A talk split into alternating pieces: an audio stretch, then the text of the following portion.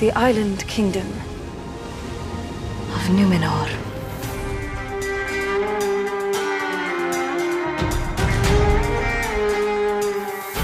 Almares, senhoritos e senhoritas, o meu nome é Pedro. O meu nome é Pedro. o meu nome é Torres. O meu nome não é Pedro, eu sou Cristina Casagrande e é sempre uma alegria estar com vocês, meninos maravilhosos. O meu nome é Pedro. Pedro Freire, não é mentira, é verdade. E eu sou o Tain da Toca Rio Preto e também é um prazer imenso estar aqui. E como diria Tom Bombadil, bim balalão bombom vai começar a lacração. Ah, não, velho. Ai, meu Deus. É isso, pessoal. Estamos aqui com dois convidados ilustres para mais um episódio especial sobre a série. Já de cara, muito obrigado, Cris. Muito obrigado, Pedro. Um prazer imenso, como sempre, recebê-los aqui. Pela primeira vez, mais Pedros que Guilhermes, mas Pela primeira é, eu vez, vou mudar pela isso primeira em breve. vez do Pedro aqui. E é também a primeira vez que os Pedros estão vencendo. Então, é isso aí. High five virtual, Pedro. Dia histórico. Bom, hoje nós estamos mais uma vez para aqui falar sobre Númenor, né? Vamos falar Númenor. sobre a série, o terceiro episódio da série Os Anéis de Poder. É, Temos aqui então a Cris, que já é conhecida, né? Ela também é outra pessoa que está na batalha de advogados para ser dona do tumba por uso capião, né? Mas não falamos sobre isso, isso é segredo de justiça. O Misael, advogado, vai brigar comigo. Mas é, nós também temos o Pedro Freire. Pedro, apresenta um pouquinho o seu trabalho, seu trabalho na Toca, o que, que você faz, quem é você público te conhecer. Claro, é um prazer, pessoal. Bem-vindos a mais um episódio do Tumba, é um prazer estar aqui. Eu sou Tain da Toca Rio Preto, que é ainda uma bebezinha nas tocas, é quase uma. quase é, a caçula das tocas, né? Se nós formos considerar que a Toca Santa Catarina acabou de ser reativada, é quase a caçula. É, sou o Tain lá, a Toca vai fazer sete meses agora. Sou também revisor e tradutor do canal do Bolseiro. E estudo Tolkien, na verdade, desde 2001, um pouquinho antes dos, dos filmes, eu comecei a ler.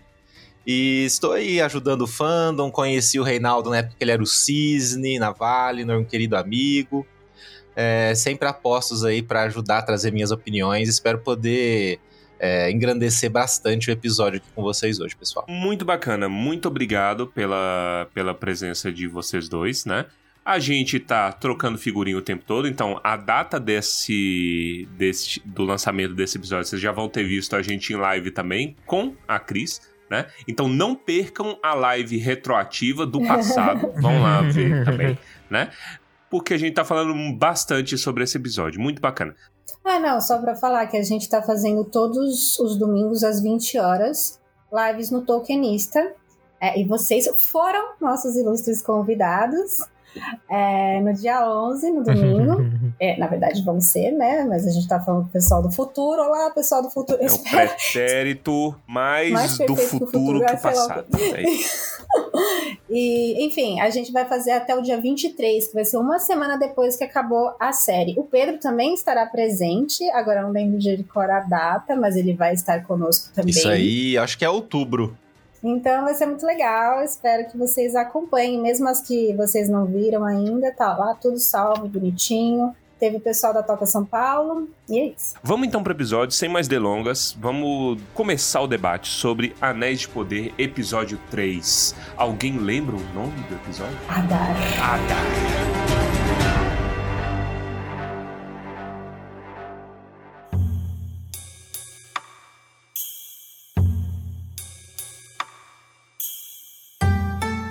Já fazer um comentário sobre o, o nome, Ada? Porque assim, lá no Silma, acho que não no Akalabeth, mas na parte dos Anéis de Poder e da Terceira Era, ele é chamado de Anatar, o, o Sauron, né? E eu acho que, é, independente dele ser o Sauron ou não, eles estão induzindo a- as pessoas a pensarem, porque no próprio, no próprio episódio os elfos silvestres fa- é, fazem essa conexão desse. é, mas é um nome de elfo. O que ele estaria fazendo ali? Ah, o Sauron teve vários nomes, né? E eu acho que Adar combina com Anatar, então eles estão induzindo a gente a pensar que, não necessariamente é, mas estão induzindo a gente a fazer essa ligação com, com o Sauron, né? E a palavra, o nome Anatar o som lembra um pouco, né? Não o sentido, o sentido acho que é diferente. A Natália quer dizer Senhor dos Presentes, Adar eu nem lembro, mas não é a mesma coisa. Pai, né? Isso, ontem eu tava perambulando no Reddit e aí eles estavam discutindo justamente isso. Adar é, remete a pai, né? Figura paterna. Então, tem gente maluquinha, e depois que eles acertaram uma certa teoria muito idiota, que eu vou comentar no capítulo, eu não duvido de mais nada, então pode ser isso também, que eu acho maneiro até, mas tem gente teorizando que ele pode ser o primeiro orc, entendeu? Então, o orc precursor que ainda conserva características de elfo. Exato. Né? Que, afinal de contas, a origem dos orcs está relacionada a essa corrupção dos elfos, Ah, mas né? se ele é o primeiro orc, não, não, não deveria ser já um orc bem estabelecido? Eu imaginei que ele seria um orc em transição. Sei lá, um elfo que está sendo se corrompendo, mas sei lá. Mas ele é o chefão dali também. Pode ser isso também. Não é possível, mano. Eu achei que aquele ator tinha sido contratado para ser o, o Sauron. Depois que eu vi que esse negócio de Adar aí. Uncle Benjen! Mas ainda não foi revelado, Pedro. Ele pode ser um proto-Sauron, ele pode ser uma carcaça de, de Sauron, pode ser um personagem separado, né? Muita gente tem comparado muito com Shadow of Mordor, né? O, o, a- o lançamento da série entre si. Não recomendo que faça, porque Shadow of Mordor é uma loucura, né? Mas tem coisas do Shadow of Mordor que é interessante. Uma delas é que o Sauron cria um corpo novo pra si, e aí ele ele age como é, se eu não me engano, é The Black, The Black Hand, eu acho que é o no, no jogo. Que é, é o Sauron, só que. eh, entendeu? Com outro nome. Em outra forma. É. Como ele vai ter não. milhares. E mais ativo, sei lá, luta, da porrada. Não, faria né? sentido o, o Sauron dividir a alma dele e estar em vários lugares da Terra-média ao mesmo tempo? Porque se isso não fizer sentido, várias teorias começam a entrar em contraste, né? Se você for considerar o anel, é um, ele deposita o ego dele ali, né? Então, sim, nesse sentido, sim. É, até faz um certo sentido. E até os outros anéis, né? Porque ele vai regendo por meio do. Mas eu acho que não vai ser por aí, não. Eu, eu sou mais da teoria de que. Porque a gente sabe que Morgoth, assim, pelo menos numa das versões do Tolkien sobre a origem dos elfos, né? Morgoth captura alguns dos filhos de Ilúvatar aí e faz umas experiências trevosas com eles, né? Talvez esse Adar seja um, um desses primogênitos aí que não se desenvolveram porque experiências, né? O, o primeiro dragão nasce sem asa, né? O Glaurung, né? Então provavelmente ele vai ser algum desses ancestrais aí dos orcs que, que mantiveram a forma élfica, mas foram corrompidos, né? Hum. Faz sentido. Eu acho que quando eles falam do Sindar, em algum momento lá no Silmarillion também tem uma passagem que fala que os elfos foram corrompidos e tudo mais. Então, quando a galera reclama, ai gente, mas eu acho um absurdo um elfo corrompido, a gente diz, o que que é um orc, né? E tem essa gradação, né, que o próprio Pedro mencionou agora, né? Não necessariamente todos ficaram na forma orc, mas que tem no legendário, tem, sim. Eu gosto, eu acho que estamos num caminho aí de mistério. É um, um pega-rapaz aí pra galera, pros jovens ficarem 24/7 falando: esse é o Sauron, esse é o Sauron. Não, esse é o Sauron. Meu Deus. Até a vaca virou Sauron, cara. Fora os Nazgûl, né? Tem nove Nazgûl, gente. Três saem de Númenor. Então a gente vai ter que Mas se o Sauron não aparecer nessa primeira temporada, eu vou te falar que vai, já vai diminuir muito a animação, porque se, se toda a construção da série é ao redor do terror que ele causa e ele nunca aparece, vai ficando aquele negócio de, sabe? É chato, é chato. Não, não acho que vai ser isso, não. Mas ele já apareceu, Pedro. Foi filmado. É, ele já apareceu, ele tá aí em algum lugar. Esse episódio 3, eu achei que ia ser muito mais nariz de cera, embora ah, eu acho que essa temporada toda é de apresentação. Mas eu achei que teve muita revelação já, muito di- dinamismo. Então acho que eles não vão ficar fazendo nariz de cera, não. Mas porque senão empobrece mesmo. O que é nariz de cera? É um termo do jornalismo. É quando você vai escrever uma notícia, em vez de você ir direto ao ponto, você fica embaçando, embaçando, embaçando. Uns dois parágrafos em vez de ir direto ao ponto. A pessoa tá enrolando O pra escrever. encher linguiça. É, encher linguiça. Sem encher linguiça, vamos lá então. Qual a sua sensação geral em relação ao episódio, Cris? Eu gostei muito. Eu amei Númenor.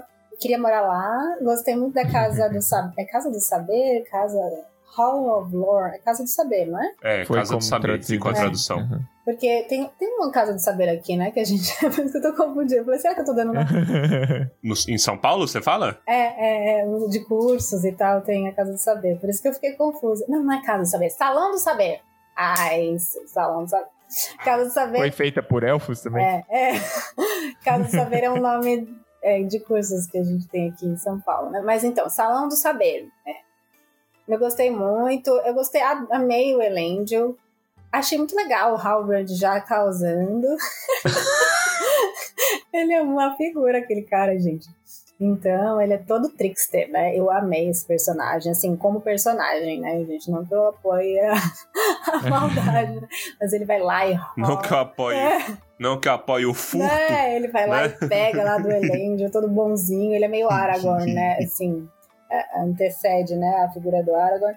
Eu adorei a figura paterna, ele falando com a... ele é muito mais novo que a Galadriel, mas ela tem uma postura ainda meio juvenil, né? Então ele fala, bom, eu tenho um filho que... Uma filha que corre rápido demais, um filho que não enxerga bem, tipo, meio cego, né? Que ele fala... é, você é uma mistura dos dois, né? E, tipo, você vê aquela coisa meio paterna, eu achei bem legal a caracterização. A Miriam eu gostei muito, embora no meu imaginário a Miriam sempre foi muito mais branda. Ela não era altiva como as minhas leituras apresentam, apresentava até então, né? Eles fizeram. Eu entendo que os Númenóreanos são bem orgulhosos, mas ela era uma figura que eu achava não corrompida, né? E, e parece que ela tá meio que. Não corrompida, mas com o pezinho lá, sabe? Então eles fizeram ela mais cinza. Achei interessante. Assim, a, a atriz é lindíssima, né? E eu amei o núcleo do Arondir, eu acho muito bom, assim. Ele realmente é uma grata surpresa, assim. Eu tenho gostado muito do, do personagem. E, nossa, foi bem surpreendente, assim, o resultado, né? Que aconteceu com os, os elfos silvestres morrendo. Os Harfoots, apesar de eu gostar, eu ainda fico com a interrogação. O que, que eles estão fazendo ali, sabe? É. Eles estão extremamente apagados perto da grandiosidade que as coisas estão tomando, principalmente nesse terceiro episódio. Pedro, diga lá, quais são suas considerações gerais sobre o episódio? Bom, no geral, eu acho que eu tô com a Cris. Eu fiquei muito animado, porque quando eu terminei de assistir, eu terminei. Porque eu fui assistindo e anotando, gente. Porque eu tô nessa fase, sabe? Eu terminei quatro da manhã o episódio na, de quinta pra sexta. E quando eu terminei, eu pensei, eu falei, gente, que grata surpresa. Porque assim, se continuar escalonando desse jeito, né? Porque eu achei muito melhor que o primeiro e o segundo episódio. Não que eu não tenha gostado, mas eu achei que houveram muitos pontos assim, um pouco estranhos no primeiro e no segundo episódio, e esse episódio já não teve, eu achei ele mais bem amarradinho, até inclusive em roteiro, apesar de eu ainda não gostar da representação da Galadriel, mas a gente vai falar disso depois. E eu acho que a maior surpresa, a- na verdade a sur- surpresa mais ou menos, né, mas o que eu mais gostei, o ponto alto do episódio, sem dúvida nenhuma, foi o núcleo Númenoriano. Eu tinha amado o núcleo Casadum, tinha sido meu favorito, mas depois desse núcleo Númenoriano, gente, olha, eu não sei mais, viu? A gente vai ter que assistir mais, porque tá bonito. Eu ame, eu sou um amante de história, eu quase estudei história, né? Então eu gosto muito e eu acho interessantíssima a forma como a série está conseguindo assim colocar elementos. Nós vemos ali elementos greco-romanos na arquitetura, nós vemos elementos bizantinos, elementos turco-otomanos, elementos egípcios, de civilizações que muitas vezes entraram em decadência, né, em uma até referência a Númenor, e a gente sabe que o Tolkien, quando ele foi para, não lembro se foi Veneza ou Roma, mas está lá na, bio- na biografia do Humphrey Carpenter, ele escreve uma carta e ele diz, né, cheguei a Númenor, né, então ver toda essa representação, essas cores, essa coisa é, de civilizações antigas, esses links, sinceramente, foi melhor. Eu, eu até brinquei ontem na live com o Bolseiro. Eu falei, "Be- gente, pra mim foi melhor. Minha imaginação não conseguiu chegar nesse patamar. Assim. Concordo. Eu achei Foi que eles incrível. surpreenderam, porque a Númenor é, é- é Atlântida, né? É a, a grande inspiração. E como imaginar Atlântida, né? E claro que não é exatamente Atlântida, mas assim, essa grande inspiração. Por isso que tem esse mix de todos os, os povos antigos ali, né? Referências mil. E eles fizeram muito bem, assim. E é claro que vai ter gente enchendo. Ai, a novela da Record, mas é claro, por quê? Porque Primeiro que a Record já tem uma, uma, boa grana, né? Mas é muito diferente. Quem entende de técnica de cinema sabe que essa série tá surpreendendo muito em técnicas, né? No menor. Eu acho engraçado que mesmo quem anda muito focado em dar hate gratuito, não consegue dar hate no aspecto técnico. É, é, é, que nem eu falei, tem lá seus altos e baixos, mas geralmente tá tudo tão muito bem produzido, o valor de produção tá considerável, né? Que aí o pessoal fala, nossa, mano, tá bonito, eu vou assistir esta merda só pelo deleite visual. Aham, uhum, tá Porque bom. tá nível cinema, né? Não nível série. É isso que a galera tá falando. Exato. É, é o que o dinheiro faz. Né? É, o que eu, é o que eu venho falando, assim, desde antes da série lançar. Eu, eu falo pros meus amigos, eu tenho alguns amigos que são meio haters da série. Eu falo, gente, na pior das hipóteses, vai ter um monte de fotografia linda pra gente ver, um monte de print pra gente tirar então, né? Vamos curtir. Sabe uma coisa que eu amo? Eu recomendo as pessoas a darem uma olhada, porque eles disponibilizam no episódio as artes conceituais. Cara, só as artes conceituais são lindíssimas. Tem uma em particular, eu não lembro se já tinha a assinatura do autor, eu acho que não, mas tem uma em particular que é do barco atravessando o véu de, de Valinor, entendeu? E é lindíssima. Tem a arte do homem meteoro no centro de fogo, aquela roda de fogo. Cara, é, cada uma é um wallpaper, melhor que outra, e eu estou atrás daquele daquela Lindon dourada, da Hum. Galadriel sendo Coroado. coroada. Eu acho ela muito linda e eu quero esse wallpaper na minha mesa. Você tá falando, Torres, de suas considerações gerais sobre o episódio? E eu tenho uma impressão, ela tá relacionada do jeito que eu vi o episódio, mas eu, eu quero jogar na mesa pra ver se foi o caso com vocês também. Que eu acho que esse episódio é consideravelmente melhor porque ele resolve uma crítica que eu tive ao- aos dois últimos episódios. Qual que é o problema dos dois últimos episódios? Você semeia, mas você não dá tempo de crescer, porque é muita coisa. Aqui é e blá, blá, blá, e volta pro Harford, e volta pro, pro Elf, e volta pra Gal. Então, a pressa, ela é inimiga de você conseguir se relacionar com os personagens. Então, pô, quando a coisa começa a ficar interessante, corta. Aqui não teve isso. Aqui já teve um ritmo muito bom. Então, dá tempo de você, por exemplo, contemplar Númenor. Eles tomaram aquele tempo. Você contempla, você olha as ruas, você vê os soldados, vê a galera passando, vê o clubinho do Nero lá, Nero nazista lá, vê o clubinho do, do Nero nazista, gente. É, tá todo mundo fazendo uma cara. É o carinha com a franjinha lá que bate no. Sim, eu, Ah, eu chamei ele de Spartacus, mas beleza. pode É, pra mim é o Nero nazista. é o a gente já Nerinho, viu ele velho. em vários filmes, né, gente? É uma figurinha tarimbada de filme da antiguidade. Exato. E aí, tipo assim, você toma tempo pra maturar as coisas. Então, mesmo os Harfoods, eles têm um núcleo bem longo, semeia, dá tempo de você entender ali. E também o Arondir, né? Então, isso beneficiou muito esses episódios em termos assim de storytelling. Eu concordo. Ritmo, pra mim, é tudo. Por isso que eu, que eu desgosto e não consigo mais assistir o- as versões estendidas do Senhor dos Anéis. Prefiro ver a normal, depois ver as cenas extras separadas. Quando você põe elas juntos, o ritmo quebra. Eu acho que os dois primeiros episódios pareciam um grande clipe. Um videoclipe. De tanto também que tinha muita música, né? Isso! É, e a gente já tinha visto tudo antes. E também, uma coisa que é interessante que a gente vai ter, eu acho, com certeza, assim. é, vai ser os documentários. Antes de sair o segundo episódio, eu acho que eles vão colocar um documentário já da primeira temporada. Porque tá no contrato, né? Ter documentários. Então já vai estar disponível. E aí, uma coisa que eu achei ontem que eu descobri é que na navegabilidade do Prime, você tem um ver tudo no canto superior esquerdo, pelo menos no, no computador. E aí eles colocam curiosidades, tem a minha curiosidades, aí ele vai colocando assim algumas cenas e você encontra isso nos apêndices, apêndice A, lá lá lá lá lá. Eu achei isso muito legal. É, eles vão colocando, relacionando as partes dos- do livro e, e algumas cenas específicas para você ir voltar nelas e ver. Eu achei isso muito legal. Na, na TV tem também, na TV tem, tem tudo, e aí você fala, vá a essa cena. Então, por exemplo, os orcs sofrem com a luz, não sei o que, os orcs escravizam seu próprio povo, escravizam Isso, outras é. pessoas, e aí- então, cara, é. É bem rico esse negócio. Só falta a página. A página ele não põe, mas ele põe a, ele capítulo, o nome do capítulo ele põe, sabe? Eu achei isso bem legal. Sim, foi muito. E, e também a, toda a parte de navegação, tem como você navegar por personagem, né?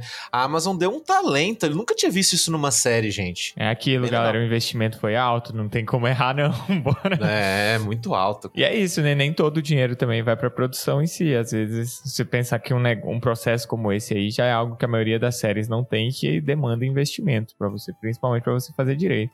E eles, e é engraçado, a primeira vez que eu assisti, eu acho que a legenda mudou. Eu baixei assim que saiu pra assistir no ônibus. E tem uma cena da Galadriel que ela diz: Você não havia me dito que os salões do saber haviam sido construídos pelo próprio Euros. E na legenda tava: Você não havia me dito que os salões haviam sido construídos pelos elfos. Agora eu fui pegar algumas cenas pra, pra gravação e eles já arrumaram pra citar o Euros diretamente. É, eu, eu percebi, eu, eu, eu trabalho com legendas, eu sou, eu sou tradutor profissional, né? E então a gente meio que fica com olho clínico pra essas coisas. E tem bas- teve bastante errinho de digitação, VC no lugar de você. Eu fui mandando pro Reinaldo, e o Reinaldo eh, José Lopes, que é o responsável, ele tá fazendo a revisão, né? Ele foi repassando. Então eu acho que já estão Ah, olha consertando. lá, é o trabalho do Pedro. Pois é. É, como, como o tokenista tá no mailing da assessoria, né? Eles me mandam o episódio antes. E dessa vez eles iam mandar na quarta e não mandaram. Aí eu falei assim, esqueceram de mim, né? Mas aí ela falou, não, ninguém recebeu, deu um problema na legenda. Eu acho que é isso, eles viram uma série de problemas e aí teve que retornar. Aí eu assisti sem legenda mesmo a primeira vez. Eu achei difícil porque tem muita mudança de sotaque, então foi bem difícil. Aí a segunda vez eu assisti de manhã pra fazer o roteiro já pra live do Tolkienista, que funciona na minha cabeça, funciona muito melhor de manhã também. E aí eu fiquei com legenda em inglês, que eu gosto de assistir com legenda em inglês, assim, eu aproveito bastante. E vou treinando inglês, né? Também trabalho de tradução, então é sempre bom. E aí, à noite, eu assisti com legenda em português. É, então, assim, teve essa experiência de mudança, sabe? Eu achei legal. Aham. E eu queria saber como eles chamavam Hall of Lore, é, é, Salão do Saber. Eu achei legal a tradução, assim, você fica curiosa pra saber algumas traduções. Isso, eu cópia tenho alergia, mas aí eu, aí eu Uhum. vejo que faz to- totalmente sentido. É porque eu, eu, eu fico pensando nos nomes em português É, e todo mundo tem nome de fruta, planta, taliça, né? Então aí, aí pega. Aham. Só uma coisa, o Freire falou do, da legenda e me deu estresse pós-traumático, porque sa- sabia quando que foi o meu, o meu primeiro contato com a legenda, com a palavra VC? Foi em Homem-Aranha 2, no cinema. Porque o filme inteiro, a legenda no Taguatinga Shop, estou denunciando o Taguatinga Shop aqui, preguiçosos. Eu tinha 8 anos, eu não lembro quanto que eu era, era muito novinho. Era tudo VC, Era VC. e eu não tinha ideia do que, que era isso. Eu não, eu não tinha internetês, velho, eu era criança. É, Que preguiça, né, desses legendas. É, que é rápido, eles têm que VC, fazer muito não sei o que, só né? que eu olhava, eu né? fiquei o filme inteiro. E eu assisti legendado, eu não assistia filme legendado quando era criança. Foi um dos primeiros filmes que eu assisti legendado e tomei trauma. Fica aí a crítica ao Taguatinga Shopping e pessoas que botam VC na, na legenda.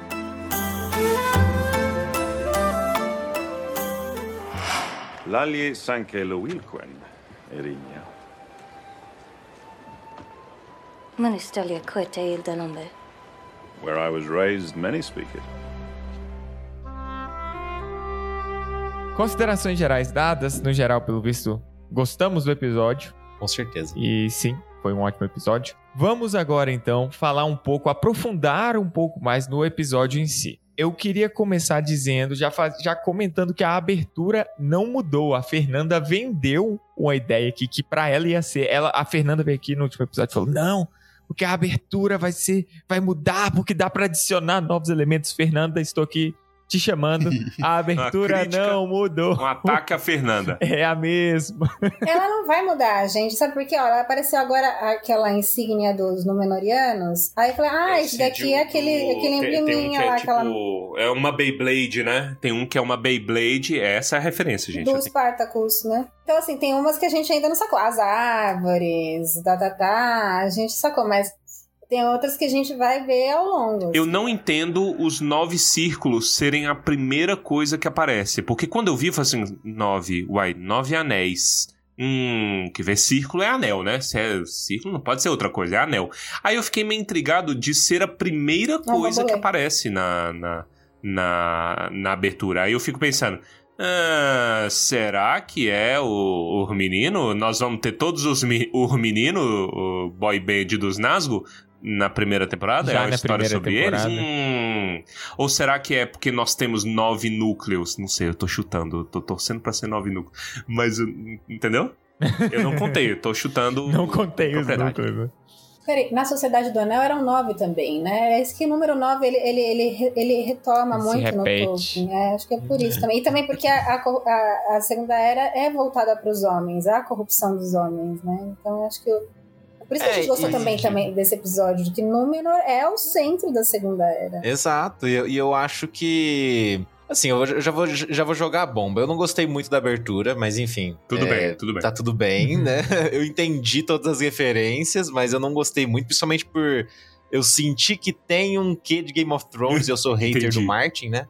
É, então não gostei muito. Até Hater. falei, gente, agora vai ser toda abertura maquete mexendo, desde o Game of Thrones vai ser sempre assim, né? Então eu não gostei muito, mas é, entendo as referências e eu acho que é mais assim pra representar o tema da música, né? O tema da música dos Ainur. Sim, Então, eu achei isso nem- legal, por causa do ali. É. É, e nem tudo tem uma ordem correta, né? Então o tema vai se desenvolvendo, vão aparecendo referências, né? E não necessariamente numa ordem temporal, porque na metafísica de Eru não existe tempo, né? Não sei. Tô chutando também, gente. Tá chutando certo. Interpretação. Ó, vamos começar falando então de cada núcleo, né? Vamos focar no núcleo, a gente destrinchar até o final e aí a gente parte pro próximo. E eu quero começar com o núcleo do Arondir. Por quê? Porque eu ia de 0 a 100, do lixo ao luxo, o tempo todo. Cara, eu. Sério, eu já elogiei os orcs no último episódio, mas eu ficava maluco com os orcs. Cada vez que eles davam um grito de dor pelo sol, eu olhava e falava assim: é isso? Isso é entretenimento? Cara, eu, eu achava muito massa. legal. E eles ficaram tão bem feitos, né? Eu achei Nossa, com mais cara. personalidade que o dos Peter Jackson. Sim! Aquela risada maligna. Eu amei, gente. O terror das crias de Morgoth, entendeu? É uma coisa assim que eu acho que o Peter Jackson Eles dão medo, né, Pedro? Não, eles não são só bobões. Isso, eles, os orcs do Peter Jackson, eles ficaram assim mais cômicos, eu acho. Esse eu senti mais terríveis, sabe? Isso, mais terror mesmo, né? Exato, eles enrolados naquelas peles que, gente, nada tira da minha cabeça que aquilo ali é pele de dragão, gente. Aquilo ali é pele de serpe de Morgoth que eles estão usando, mas não Dá sabemos. pra ver as escaminhas. É, né, as os- escamas, pra se proteger dá, do dá pra sol. ver que é de algum bicho. E é uma armadura também, né? Porque pele de dragão, né? E eles usando vocês, se vocês repararem, tem um orc que tá com um elmo que é idêntico aos elmos que a Galadriel tá empilhando, né? Então os orcs como espoliadores de guerra também. Incrível, assim. Nossa, esse núcleo órquico, gente, que, que foi esse trabalho do pessoal da série. Incrível. Sério, o- Muito os bom. caras, tipo assim, cada um com um olho diferente. Eu gosto muito daquele or- orc do olho azul, anil. É, o olho dele é tô muito maneiro. Aí tem o. É o da risada maligna. É, aí tem o sacaninha lá, o, o trickster lá. Pegamos você, Uhum. toma água que tá. Aquele com olho vermelho. O orc do episódio passado era um olho leitoso.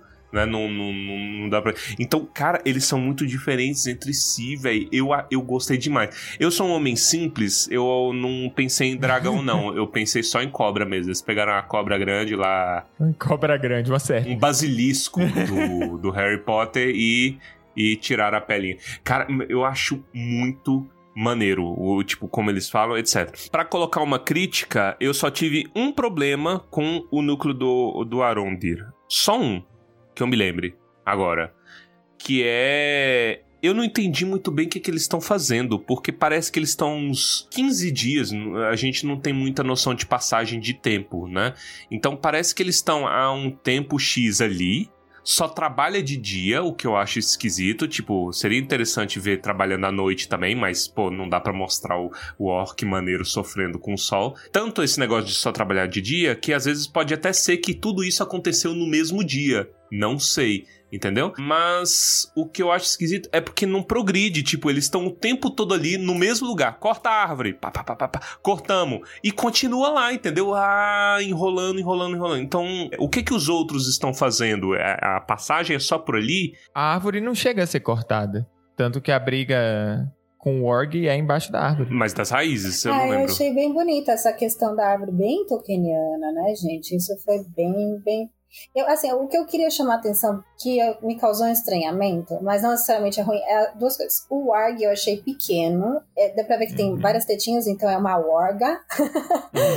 E eu achei pequena e parece que ela tá meio subnutrida. Eu não sei se é uma filhote ou é realmente ela é tão maltratada que ela é subnutrida, por isso que ela é mais franzina. E vai aparecer outros wargs mais robustos, mais pra frente acho que sim, vi rumores. Então isso me chamou a atenção. Eu nem, nem reclamo muito do efeito especial, porque eu acho que muita gente fala, ah, esse CGI aí no fundo é efeito prático. Não no caso dela, mas assim, né? Então eu não sou aquela que vai ficar reclamando do CGI O dela eu, as gostei. pessoas É, então. Mas já vi gente reclamando. Porque às vezes a pessoa vê CGI onde nem tem e acha que sim, entende, né? Eu já sei que eu não entendo. Meu marido, por exemplo, Uhum. elogiou muito o CGI. Meu, meu marido é da área de, de cinema e vídeo, né? Ele elogiou muito o CGI de Númenor das estátuas e tudo. Ele falou assim, gente, isso é muito difícil de fazer. Não parece, mas é muito difícil. Tá muito bom. Enfim, então essa da, da, da Org eu achei um pouco mirradinha, mas acho legal, se uma mirradinha já faz aquele estrago, talvez seja isso que eles queiram fazer. E o corte do, do elfo, não é que eu, eu me incomodei, porque tem aquele efeito Game of Thrones, né? Que as pessoas gostam, ou Tarantino, que seja, Ou Mortal Kombat. gostam de um sangue jorrando. Aí eu fico perguntando, se ele pegou, ah, sei lá, alguma veia da jugular, talvez seja até mais realista ali. Eu não entendo disso. Então, quem entende de cortes, algum cirurgião, talvez explique melhor. Quem que tá mais certo? O que sai um sangão, blá, blá, porque também tem o efeito dramático da coisa, né? Médicos, tem- médicos e assassinos, opinem, por Essa é favor. uma questão. Eu imagino que não vai esguinchar, mas eu acho que a quantidade deveria ser maior, Sair porque senão. sangue, né? É, É, porque senão não seria o risco que.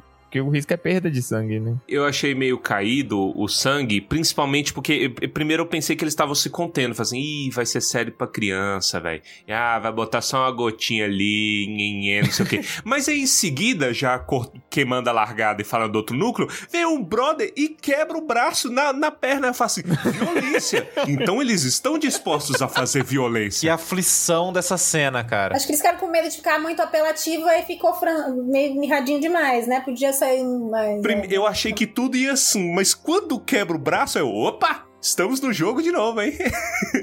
Já tá querendo Game of Thrones. É. O Halbrand é um barato. Mas o, o núcleo de ação desse episódio, o principal núcleo de ação é aqui, o Arondir.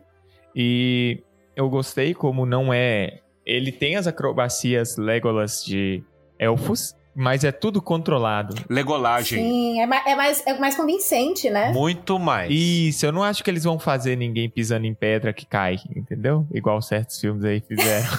E eu achei que as acrobacias dele, do Arondir, ficaram muito menos cômicas que as acrobacias da Galadriel. Muito, muito menos. Muito A menos. da Galadriel ficou forçadinha. Tirando ela deslizar mais no, no mar, que eu achei boa, ficou bem sutil. É, E também porque o Ismael, ele foi da capoeira, veio pra Brasil da capoeira, então assim, ele meio que cresceu na. Então ele Eu já usa um pouco a performance do próprio ator, Eu né? Sabia que tinha, é, tinha Din, Brasil din, no din, meio, din. é, nós estamos em tudo. Mas, mas, cara, eu gostei tanto da, da apelação. A ação é muito boa, porque os caras dando chicotada com a, a corrente, mas a corrente do pé, velho. Isso é claramente uma legolagem muito boa de elfo, cara. Eu, eu gostei. e bem feita, é o que o Pedro falou. Não, e quando ele pega um negócio, ele vai me puxar, então deixa eu pegar esse negócio. Pá! Eu achei É, muito inteligente. E volta, né? Os caras puxam ele, get over here, e fala assim, então eu vou over here. Tum! Velho, eu achei. Eu achei muito. Eu gostei de ver elfo morrendo. Isso é uma coisa que não se vê todo dia, né? Então, a galera sofrendo, velho. Eu gostaria. Isso é mais é Hollywood, mas eu entendo por que, que isso existe. Eu gostaria de mais elfos que vão morrer fazendo coisa maneira. Tipo os coleguinhas Uhum. do Arondir. Os coleguinhas do Arondir, que eu já esqueci, sei lá, Hano, eu não lembro o o nome É. deles. O chefe lá, O né, que chefe. morreu, eu senti um pouco mais, porque eu não esperava. Isso. né? Eu gosto muito Porque disso. aquele que, que foi cortado aqui o pescoço, acho que foi pra mostrar o quanto eles são traiçoeiros, os orcs. Mas a gente nem tinha se apegado muito a É. esse elfo. Aquele outro não. É a Hano, acho mesmo. É, aí, por exemplo, aí tem a menina que morre lá gritando. Aí eu falo assim, pô, eu queria que ela tivesse feito uma legolagem antes de morrer, entendeu? Mas não, ela morreu que nem Wilhelm, né? Só faltou o Wilhelm. E a gente nem sabia se era elfa ou mulher, né? Quase, porque ela era tão apagadinha. Então, a gente tava debatendo isso daí. Aquela. eu Trago a pergunta. Aquela. Aquele núcleo ali de escavação não contém só elfos, né? Porque, por exemplo, quando mostra a galera gritando, é ai, socorro, a prisão, né? O carandiru lá, ah, socorro, ah, não sei o que, não sei o que. Aí aparece um menino feio gritando que lembrou o outro lá, da, o meninasgo lá. Theo do- lá, né? Isso, aparece um menino gritando, ah, não sei o que, não sei o que. Não dá pra ver bem a orelha, mas deu a entender que é o povo da cidade que foi saqueada. Né? Isso. Foi assim que eu, que eu interpretei também. Os orcs estão escravizando ali naquela área, né?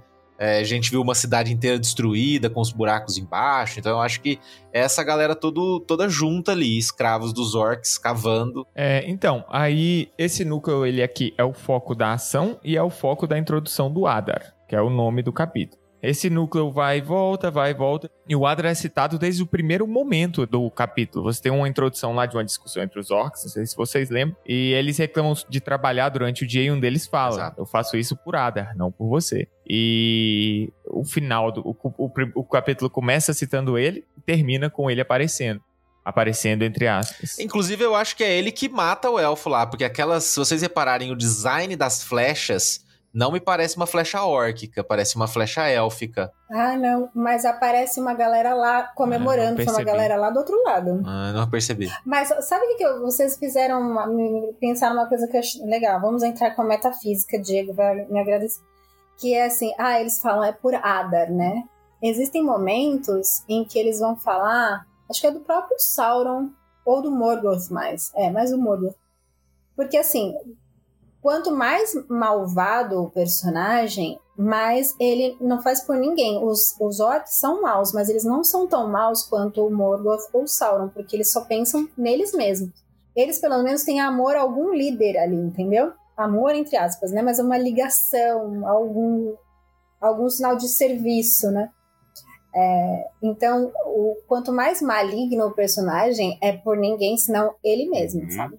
Então, eu achei interessante isso. A gente deu razão, aqui lembrando, né? Porque ah, como vem gente de tudo quanto há aqui no, no, no programa, tem pessoal que ainda não acompanha os episódios normais, etc. Então vale a pena repetir. Mas teve uma coisa que a gente deu razão ao Baessa, que o Baessa fica 24 horas defendendo o Orc.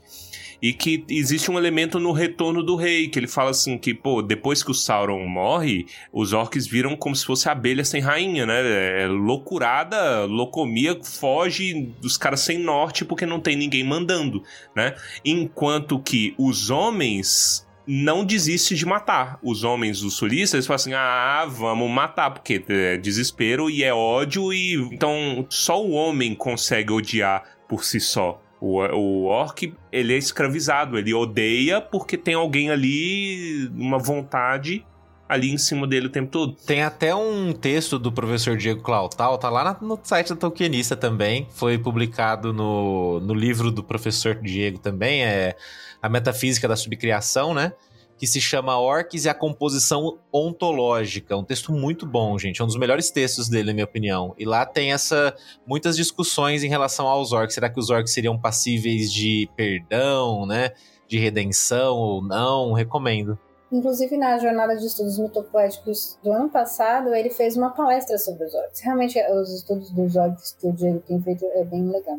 Tá no Tokenista. Acessem o Tokenista. Tá no Tá no Tokenista. Tokenista, exatamente. no, no YouTube, né? Eu posso comentar uma coisa desse núcleo? Eu tenho uma teoria, gente. Pode. Eu acho, porque que se vocês olharem lá no Conto dos Anos, eu até abri aqui pra ler pra vocês, é curtinho, mas lá fala assim, que por volta do, do ano 1000, Sauron, alarmado pelo poderio crescente dos Númenóreanos, então ó, o, o Halbrand, que pra mim é Sauron, gente, desculpa, mas a minha teoria é que ele é o Sauron. Halbrand lá deslumbrado com Númenor, né, eu acho que já é o começo desse deslumbramento do Sauron, escolhe Mordor como a terra para construir um baluarte, inicia a construção de Baradur. Então, qual que é a minha teoria? Minha teoria é que ele vai dar um golpe nesse Adar aí. É uma teoria que surgiu ontem na, né, na conversa com o Bolseiro. Eu achei muito boa. O Bolseiro jogou essa na mesa. Falei, ah, vou, vou acatar.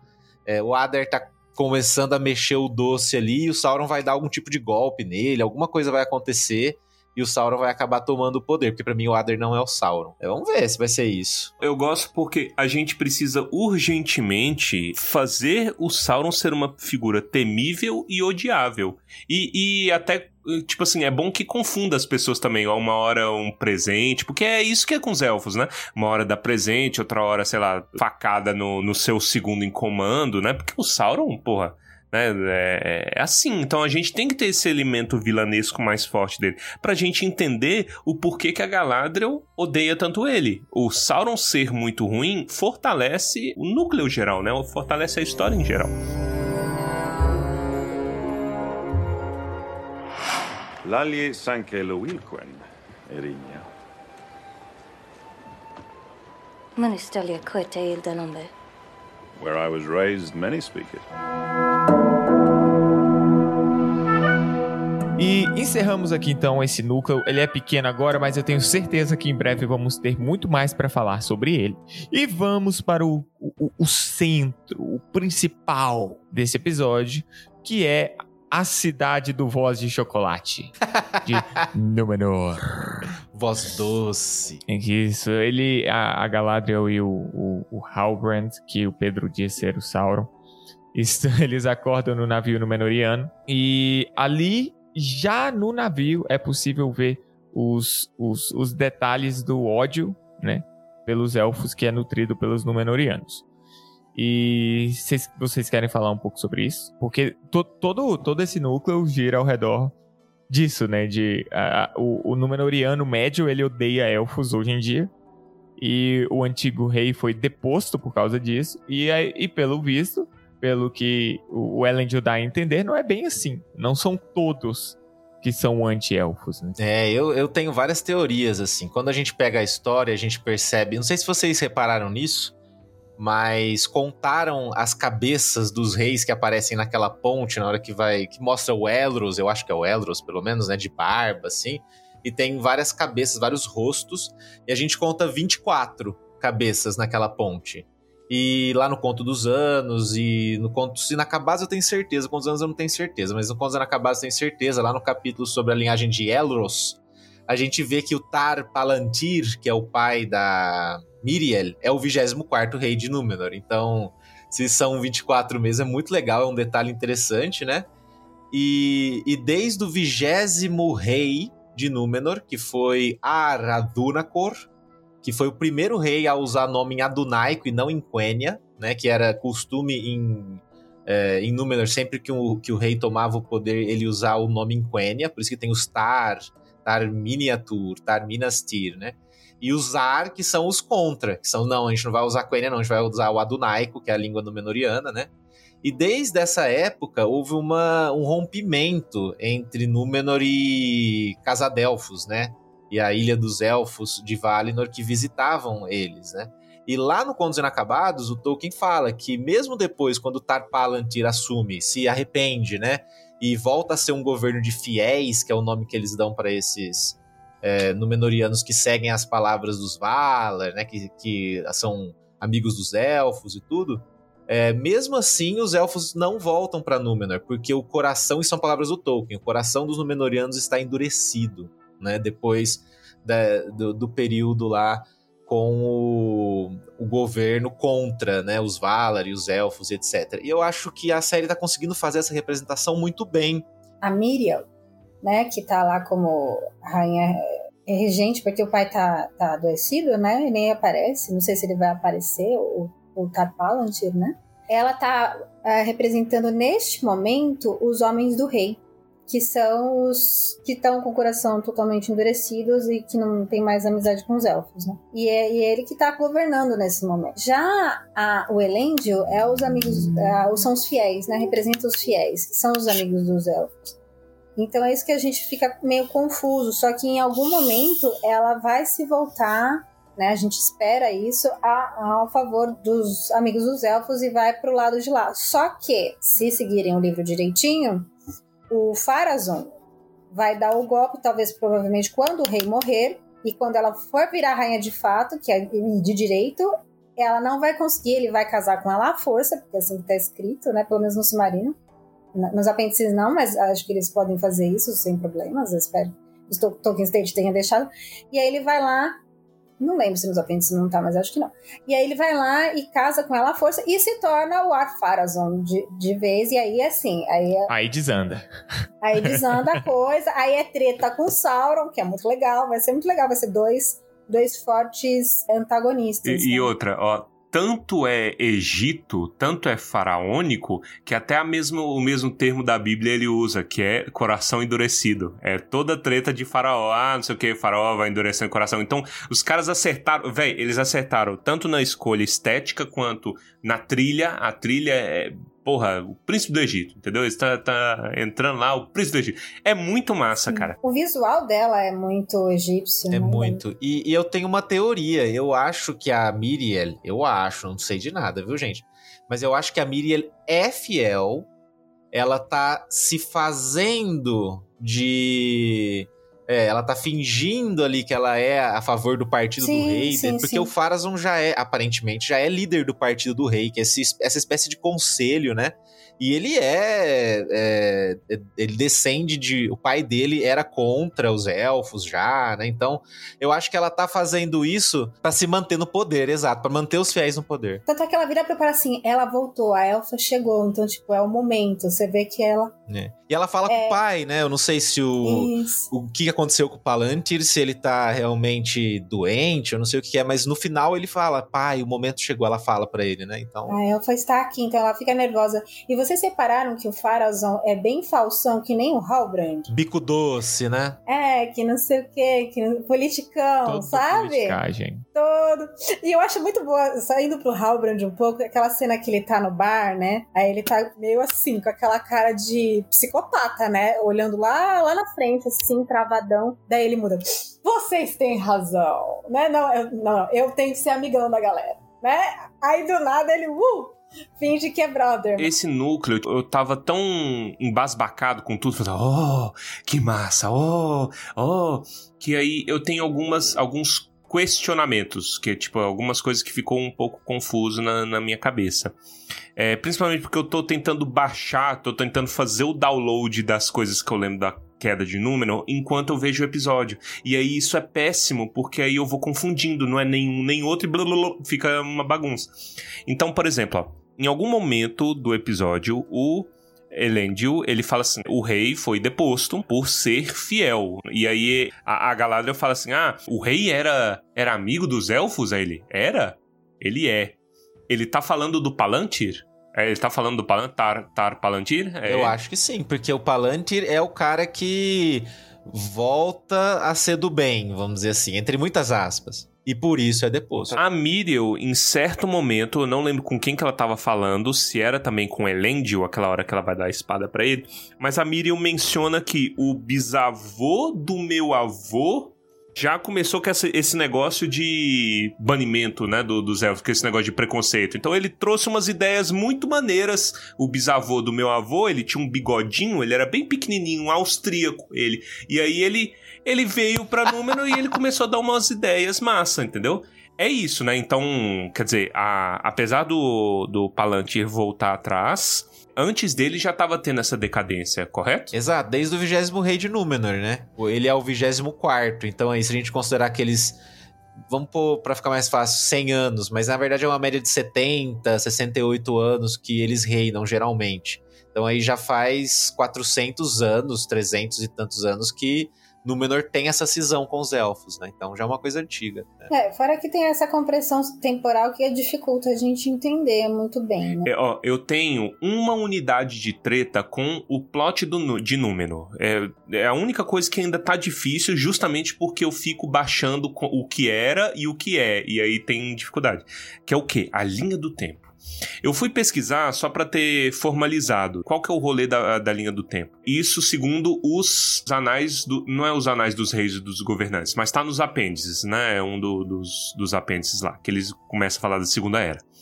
O assentamento do Sauron em Mordor começa no ano 1000. Então, quer dizer, a gente tá vendo aqui que o Sauron ainda não tá assentado, né? Tá montando, oh meu Deus, o mapa, então ele não está lá ainda.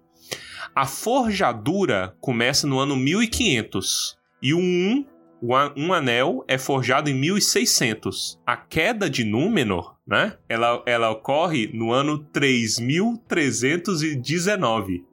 Então, tem, é, é gigantesco esse lapso temporal que é uma sandice você tentar a- adaptar isso. Ia ser a novela mais chata da história, né? Mil anos os caras plantando bananeira em Númenor. Entretanto, é, tipo assim, em nome da, da adaptação, isso tem que ser feito. Mas tem uma coisa, ainda mais porque o, o, o Freire colocou sobre os, os reis. Tem os 24 reis, né? Talvez isso machuque, não sei quanto. Pode ser muito, pode ser pouco, pode ser nada. Não sei, depende da adaptação. Talvez isso machuque um pouco o plot de Númenor. Qual que é a treta? A corrupção de Númenor se dá porque eles viviam muito, mas eles queriam viver mais. Nunca o suficiente. Eles viviam hum, muito mais do que o homem comum, né?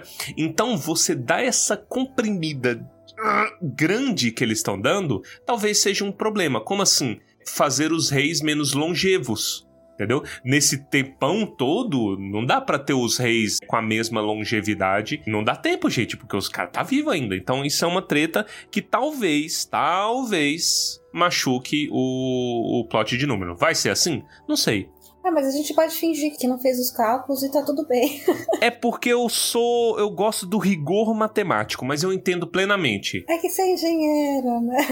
A conta não bate, a conta não fecha. Povo de exatas. Esse povo que lê a natureza na Terra-média entende as- a- aquelas contas. É, nossa, a maior primeira parte de natureza. Nossa, Claramente gostou. A parte que ele mais gostou foi a primeira parte. O melhor foi ouvir do Hosterer. Gente, vocês não precisam ler o Hosterer, que é o editor, falando pra ele. Não precisa ler isso, não, gente. Vocês não gostam de matemática. É, vai quebrar a cabeça toda.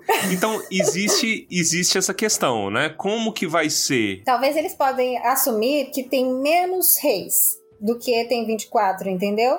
Mas tem Aí as sim, 24 você pode- cabeças. Você É. tem as 24 cabeças. É, eu acho que eles vão só, assim, ignorar isso É. e vão seguir Se o fazer de doido. Eu, é, eu acho que eles vão tentar representar isso ali pela Miriel. A gente viu a, a árvore perdendo as pétalas, aquela parte lindíssima que ela fala, né?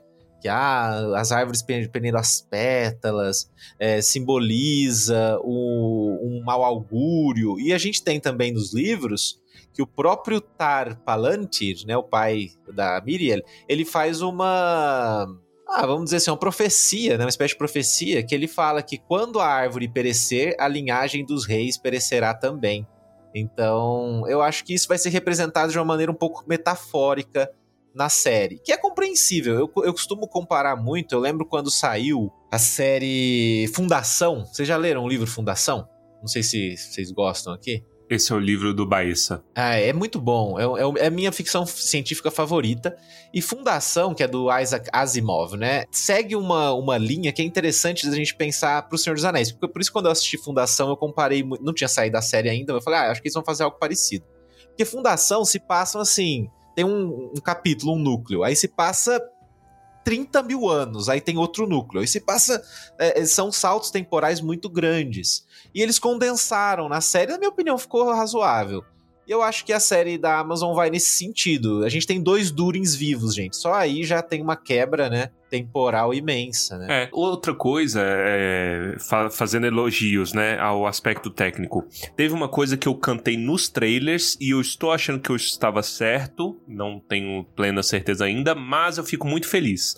Se alguém puder dar um respaldo aí nas interwebs, vou, vou mandar, vou mandar pro Reinaldo, mas eu tô com medo dele me responder um spoiler. Ele vai. Mas Você tem que. Cuidado Bom com o dia, Reinaldo. Eu não É. quero spoiler. Eu tenho- Você tem que eu começar tenho uma dúvida X, aí ele me fala Z com spoiler todos da quinta spoilers. temporada. Mas aí você entende que Númenor está se lascando, Númenor está decaída na primeira cena. Antes de uma pessoa falar um ar, logo na entrada de Númenor, você já entende que é o quê? Quando mostra o Elros Redentor, né? Eu aprendi a amar o Elros Redentor. Eu fiquei É meio triste, Arendil. porque tudo que é Brasil é sempre o Cristo Redentor. É a Arendil? É. Eu acho que o Elros, ele é aquele que aparece na ponte, que tem uma, uma- um cara de barba, assim, segurando uma Hum. espada. É, mas aquele grandão e que tem a ave do lado, eu acho também que é o Earendil. E a.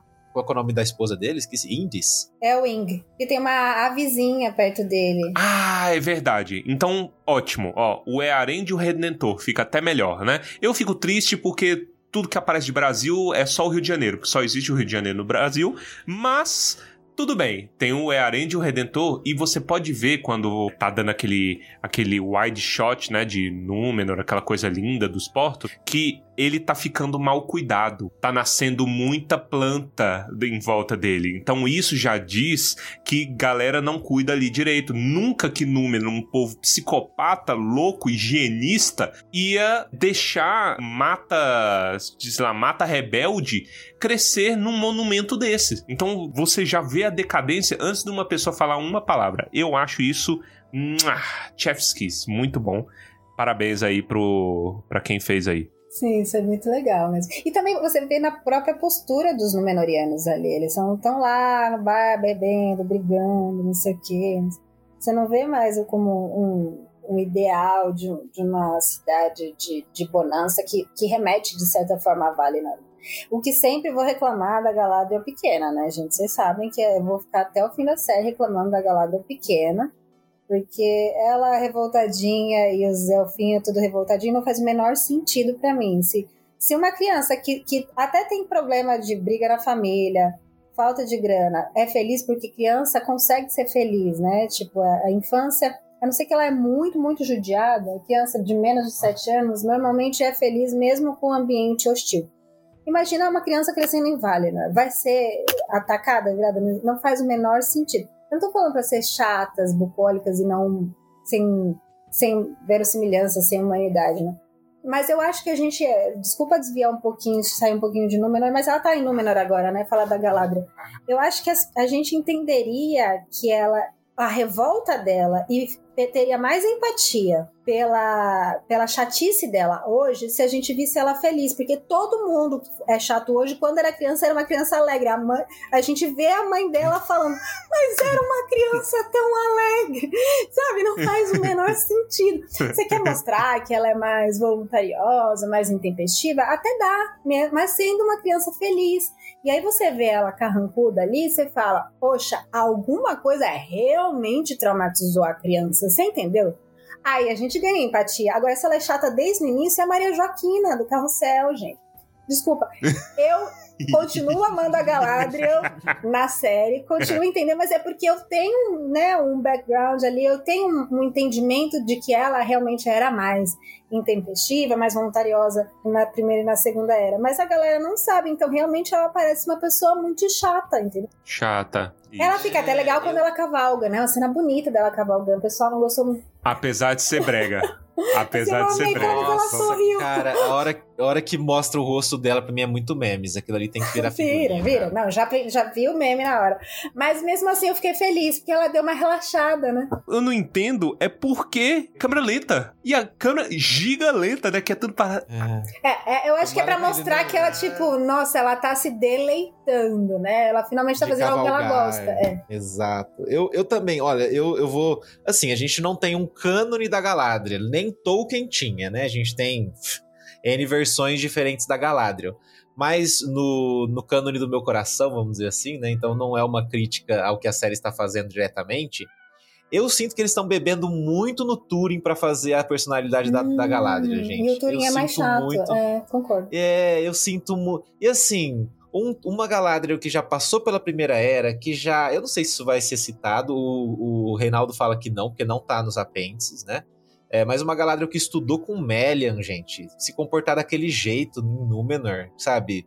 É, falando daquele jeito. Ah, ela é meio, frente ela é meio grossa com a Miriam, que também é meio grossa, mas tudo bem. grossa. Fica grossa com grossa. Eu confesso, é, é é a minha maior crítica, assim. Aparece a Galadriel, eu tô torcendo o nariz. E eu espero que isso melhore. Não, eu assim, até gosto porque- dela, mas assim, é porque eu gosto, eu sou uma pessoa que sempre fica buscando o lado bom dos outros. Inclusive na, na série eu sei que, no fundo, ela é nossa amiga.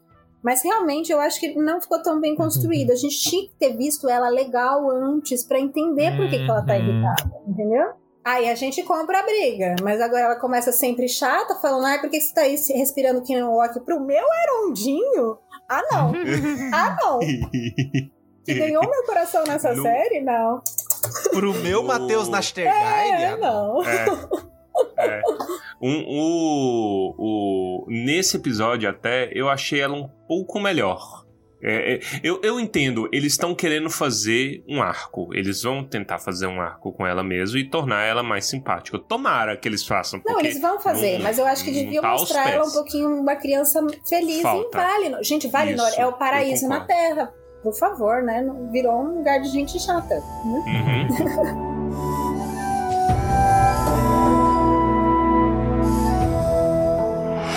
Lalje Sankelo Wilquen, Erinia. Minister Quete il Denambe. Where I was raised, many speak it.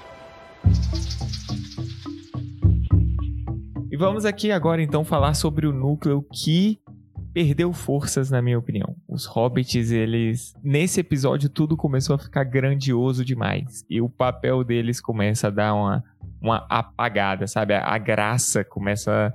Pelo menos pra mim, pessoalmente, começa a sumir. E faz todo sentido que os problemas dos Harfoot sejam menores. Mas perto da- do interesse que os outros causam, pra mim, pessoalmente, isso se torna um problema. O, todo o rolê aqui envolve, vai envolver a migração, né? O medo de ficarem para trás e o fato de que eles ficariam para trás se não houvesse uma ajuda externa.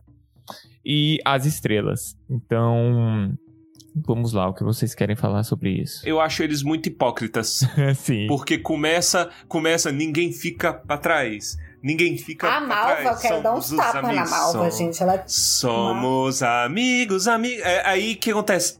O, o moleque só torceu, velho, o, o pé. Espera mais duas semanas, vai morrer. Não. Nós vamos e você vai no fundo, seu merda, e nós vamos cantar sobre você todos os dias, sobre como você morreu, que nem um merda. E a Porra, Malva, né? Ai, eu achei. quem infringe as regras é, sai da caravana.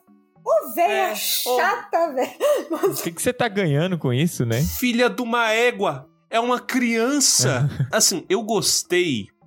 Porque eu acho que é a música que me, que me pega ainda. E existe a aura de mistério do estranho que me. Do estranho, né? Do Homem Meteoro, que me intriga ainda. Mas eu achei meio bizarro. Eu não entendo como os Harfoot sobreviveram. Porque é uma cultura muito psicopata, de tipo assim, abandono e tudo, tudo mais. A, a taxa de mortalidade é muito alta, Sim. entendeu? Pra, pra eles. Tanto é que fala que o, que o Largo, ele tinha outra esposa, né? Ele tá querendo mostrar que, que as pessoas morrem. Que... É. Eu não sei se a Rosa é... o- Quando ele É a fala da a Rosa, esposa? era a esposa? É, então, eu acho que sim. Ou uma filha, mas eu acho que sim. Acho que era uma primeira esposa que ele teve. Assim, ficou a minha primeira impressão. Ele fala numa alegria tão grande pra esposa atual. É, é, pode ser um... um É poligamia? É Não, ela relacionamento morreu, Começou. viúvo, né? Mas assim, é. ou é uma outra filha que ele teve, mas aí ele tem- teria que ter tido outra esposa, de qualquer forma. Mas eu acho que Teria eles que quiseram outra mostrar que, que morrem muitas pessoas ali. E eles estão caminhando para algum lugar seguro. Eu sei que eles estão indo é, para isso. né? Exato. Talvez pra um pré-condado, quem sabe pra onde eles estão indo. ali. arvoredo. Mas assim, em uma pequena defesa ao núcleo dos hobbits, porque eu considerei uma. Eu acho que eu tava esperando muito pouco do núcleo. É, quando, quando saiu, eu tava assim, ah, beleza, vai ser o núcleo de alívio cômico, o núcleo de palhaçada. Eu acho que eu tive uma grata surpresa no fim das contas, porque, como eu sou, mais uma vez, um amante de história, né? A gente sabe que eu vejo esses hobbits muito assim como hobbits neandertais, né? E, e nessa época, nessa época de nomadismo, realmente tinha muita mortalidade, né? A, a representação da escrita deles serem próximas a pinturas rupestres também demonstram isso, hieróglifos, né? Então, por esse lado, eu até gosto do núcleo, apesar de eu achar que ele. Eu concordo com vocês, eu acho que ele foi um pouco apagadinho nesse episódio, mas eu gosto do desenvolvimento e, gente, eu tô adorando esse estranho. Tô adorando, principalmente. Se ele não for Gandalf, eu tô adorando, senão não. É, eu, eu, eu passei a gostar, mesmo com ele sendo Gandalf, gente, por um detalhe do Contos Inacabados que um, um rapaz mandou ontem. Eu não lembro o nome dele, desculpa se você tá ouvindo agora. Mas ele mandou ontem no chat. E no Contos Inacabados fala, gente, nossa, é muito legal. Eu não, não me lembrava disso. Que quando o Manwë escolhe Olorin para ser um dos Istari, ele estava voltando de uma viagem trajado de cinza. Está escrito no Contos Inacabados. Né? Então, abre um espaço aí, eu acho, para que talvez ele tenha Não, ido para não Terra-média, essa desculpa. viagem tenha Porque assim, eu não entendo como problema, ele é Cris. esquecido. ele parece realmente um ET, alguém que veio de outro Um planeta. É, um extraterrestre mesmo. É, é. Então, mas não é uma referência do Gandalf o branco voltando sem memória? É Gandalf, É. não era chamado assim. É, acho É tão estranho, de porque Sauron né? sabe É muito bem o que tá fazendo ali. Sauron sabe muito bem o que tá fazendo ali. Tendo aparecido ou não. E, e o Gandalf não sabe. E os dois são Maia. Não faz sentido. E eu não gosto muito dessa inversão, porque o Gandalf é um cara que veio ajudar os hobbits. E eles estão querendo fazer o contrário. O hobbit ajudar. E eu acho estranho, porque ele perde essa força do mago, entendeu? Eu penso nele como um proto-Istari, um cara que veio pra coletar alguma coisa e levar de volta, né? Porque eu não entendo muito bem a fixação dele com a estrela, o que é a fixação com essas estrelas e principalmente no que que o mapa ajudaria ele. Entendeu? Ele ver o mapa, assim, ué, mas ele já conhece. Uhum. É. E ele não se toca que o fogo queima, né? Porque o fogo dele não. Mas assim, eu- pra não reclamar só do estranho, eu queria parabenizar a atuação. O cara tá atuando muito bem. Ótima. Quando ele fala friend, né? Ele tá se impondo fazendo, pô, ela tá me defendendo, então Excelente ele tá tendo noção do que tá acontecendo. Uhum. Muito, muito bacana. É isso que salva, assim, no episódio. E a Pop chorando, eu É, gostei eu, muito. eu não Ah, sei, Pop, gente, eu eu tô gostando, eu tô gostando, sim. Mas eu acho que é o meu lado fanboy, sabe? Citando Érico Borgo, eu sou fã e quero service, sabe? Então eu queria muito que fosse o Gandalf, mas porque o Gandalf é o meu personagem Você favorito. lembra um pouquinho o Érico Borgo, Pedro? Me falaram isso já, sabia? É, mas eu acho que a parte dos hobbits, dos, dos ah, pés peludos, ela é a parte mágica, né? Eles lembram muito essa questão, assim, até que remete a- ao folclore dos duendes, né? Eles desaparecem, reaparecem. Isso é bem legal, assim, mostrar que, que a Terra-média é mágica. Eu acho isso legal. E não de uma forma não tolkieniana, acho que se encaixa bem. Sim, eu, eu acho que essa vai ser a função desse núcleo. É, a minha teoria é que eles não vão se misturar com o- os grandes é, acontecimentos. Eu acho que esse Gandalf vai morrer, vai se sacrificar pelos. o- eu tenho até uma teoria, assim, é meio mirabolante, mas o Sir Ian, ele já deu aí uma declaração: ah, ninguém me chamou pra série, e eu tô vacinado É. com o Andrew Garfield, né? Deu a, deu a de É. Andrew Garfield. Aham. Exato. Então eu acho que esse Gandalf vai morrer, vai se sacrificar pelos hobbits, talvez até morto por um Balrog, quem sabe, outro Aí eu não gosto, né? aí eu não sei. gosto. Vamos ver. Aí. É, não sei, ah, não sei.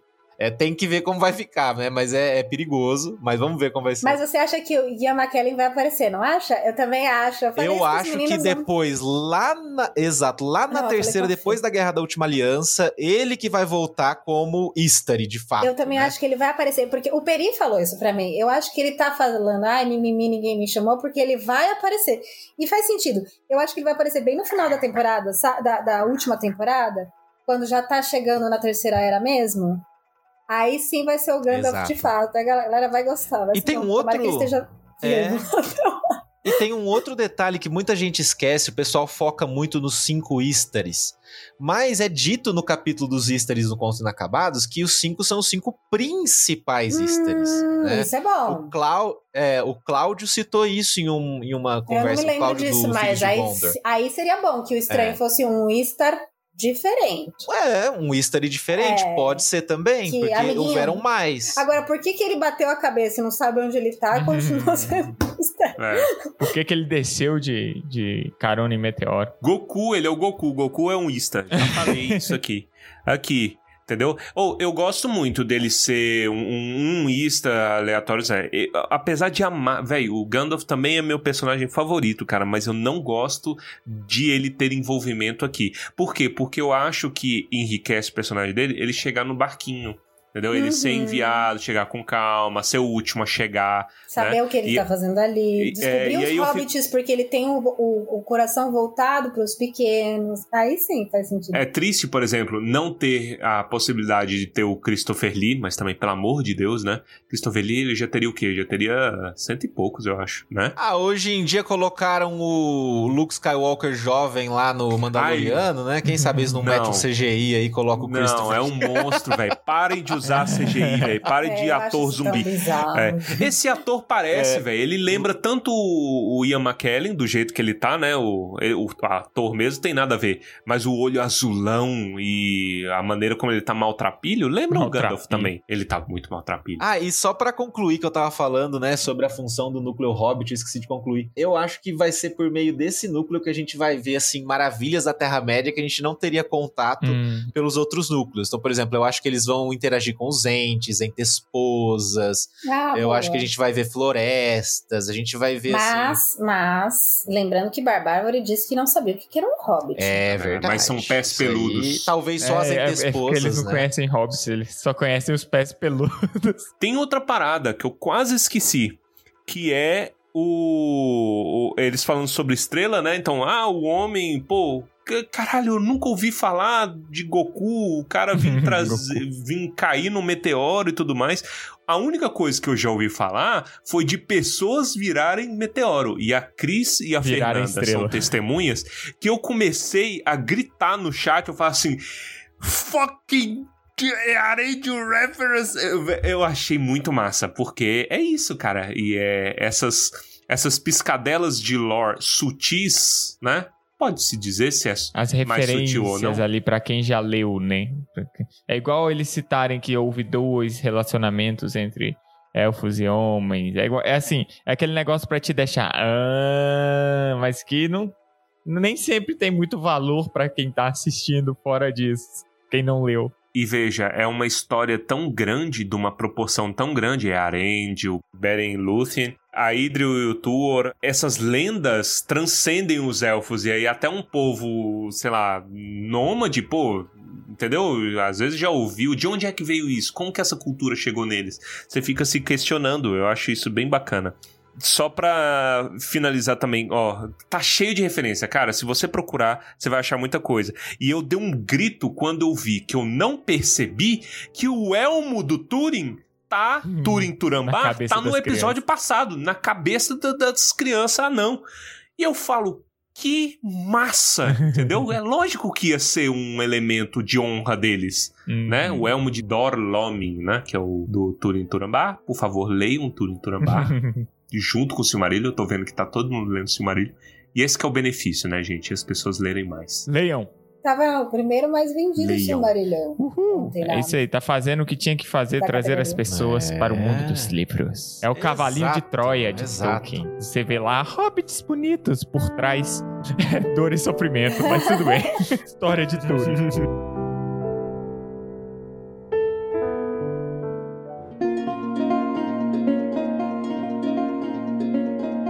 E com isso, então, encerramos mais uma discussão.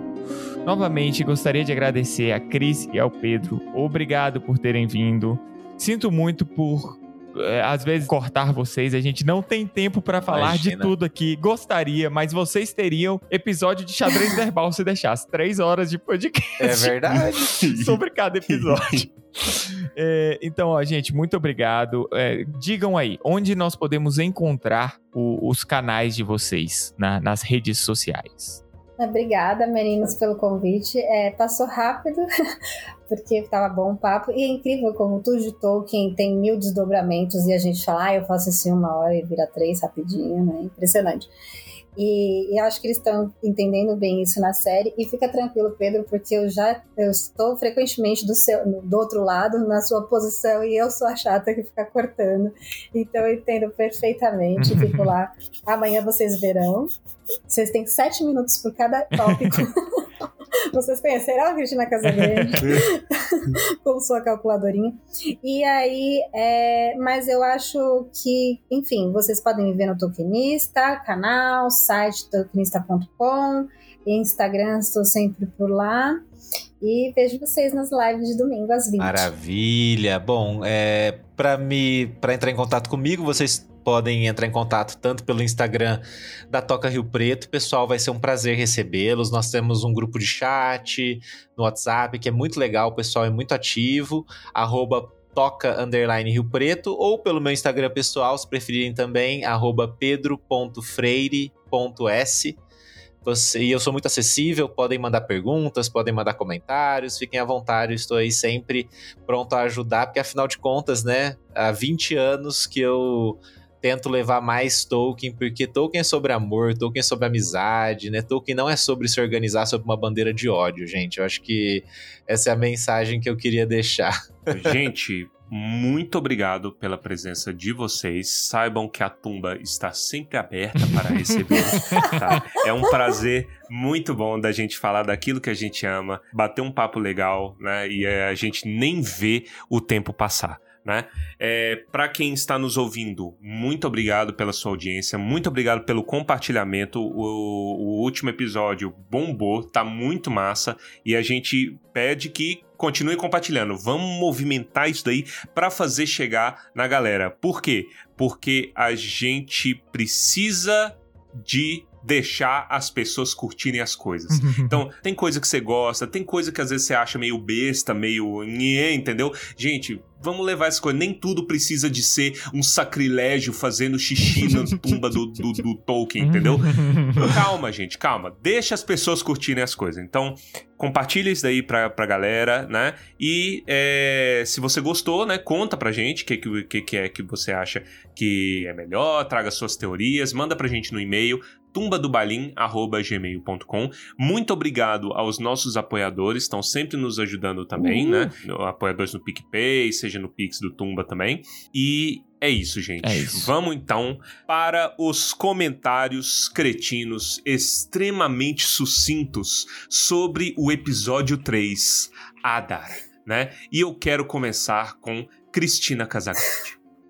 Ai, meu comentário é muito cretino, mas uhum. eu gostei muito do salão do saber, porém eu fiquei pensando na minha rinite atacada no Nossa. meio daquele tanto de pergaminho. É, eu fico perguntando se tem loratadina aí no Númenor, é isso, gente. E na praia ainda, né? Então, pô, é. aquele pergaminho é deve estar tá num estado. Ácaro ali é, deve ai. ser. E para a confusão de todos nós, eu é, peço agora o comentário do Pedro, e não vou falar qual é. Sinta-se à vontade pro Pedro falar. Vou deixar o convidado falar, então Maravilha. Bom, meu comentário cretino. Galadriel Turambar, você é intragável. É isso. é nóis. Deixa é gata, vou, vou, vou, entrar no coro do, do Bom, já, já que eu já fui já que eu já fui é, chamado de qualquer forma, convocado. eu vou dizer convocado, eu vou dizer que eu tinha altas expectativas pro Elend e Voz de Chocolate, e elas foram alcançadas. E é alto, cara, hein? Ele entra, ele entra automaticamente. Tudão, tudão, concordo. Númenor. Eu, eu, eu, vou de, eu vou denunciar aqui que é, no momento em que ele começou a falar élfico, o Pedro do Tumba começou a emitir gritos. Falou assim: é isso, é isso que eu vim assistir, entendeu? É homem com voz de chocolate falando élfico e não sei o quê. Quebra todo mundo. Quebra Galadriel, quebra geral, velho. É muito engraçado. E é, por mim, o meu comentário é só que eu fui ficando progressivamente feliz é, e triste ao mesmo tempo, conforme eu fui vendo Númenor, né? O barquinho vai chegando, porque pelo visto, aqui no lore do Tumba do Balim, tem duas coisas que nunca vão nos abandonar: Rio de Janeiro e Naruto. Você pode ver que quando vai entrando é, as cabeças, né, nas estátuas, nas cabeças, assim, caralho, é Naruto. e eu sou os Hokages. os Hokages de número. Claramente uma Ai, referência a Naruto. Um abraço pra nação otaku. Muito bom. Livros.